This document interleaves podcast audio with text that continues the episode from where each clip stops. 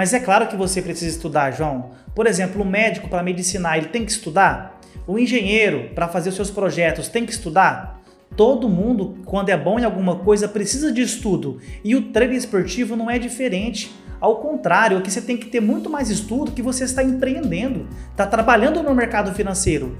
Então, assim, tem que estudar sim, tem que estudar muito, tem que ter disciplina e principalmente tem que ter muita responsabilidade para mexer com o mercado esportivo, que é o trader, né?